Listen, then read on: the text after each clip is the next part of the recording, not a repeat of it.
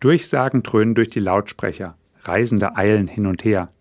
Bremsen quietschen. Ich bin wieder mal mit meinem kleinen Sohn Linus am Bahnhof.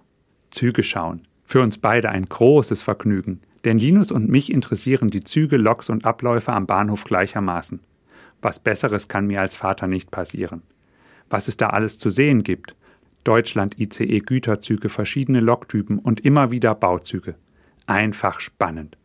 Ich stehe mit Linus etwas abseits vom großen Reisegeschehen, aber mit dem besten Blick auf alle Gleise unseres Bahnhofs.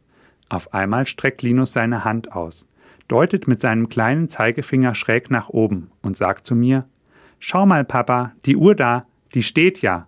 Er deutet auf eine der Bahnhofsuhren am Bahnsteig.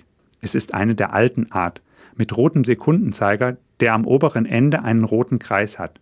Vielleicht erinnern Sie sich auch noch an diese Uhren. Und nach einem prüfenden Blick auf meine Armbanduhr sage ich zu Linus, die Uhr steht nicht, sie zeigt die richtige Uhrzeit an. Und noch während ich das sage, ruft Linus, Schau, doch jetzt.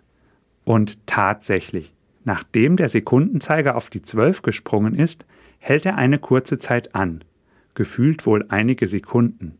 Mit dem Weiterspringen des Minutenzeigers setzt sich schließlich auch der Sekundenzeiger wieder in Bewegung.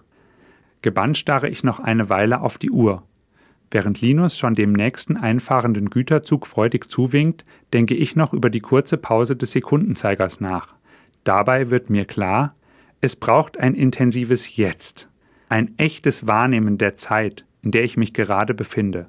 So kann ich das hier und jetzt auskosten. Als Christ glaube ich, dass ich Teil der Schöpfung Gottes bin, die sehr gut ist, wie die Bibel im Buch Genesis sagt diese gute Schöpfung Gottes immer wieder im Achten auf das Jetzt des Lebens zu finden.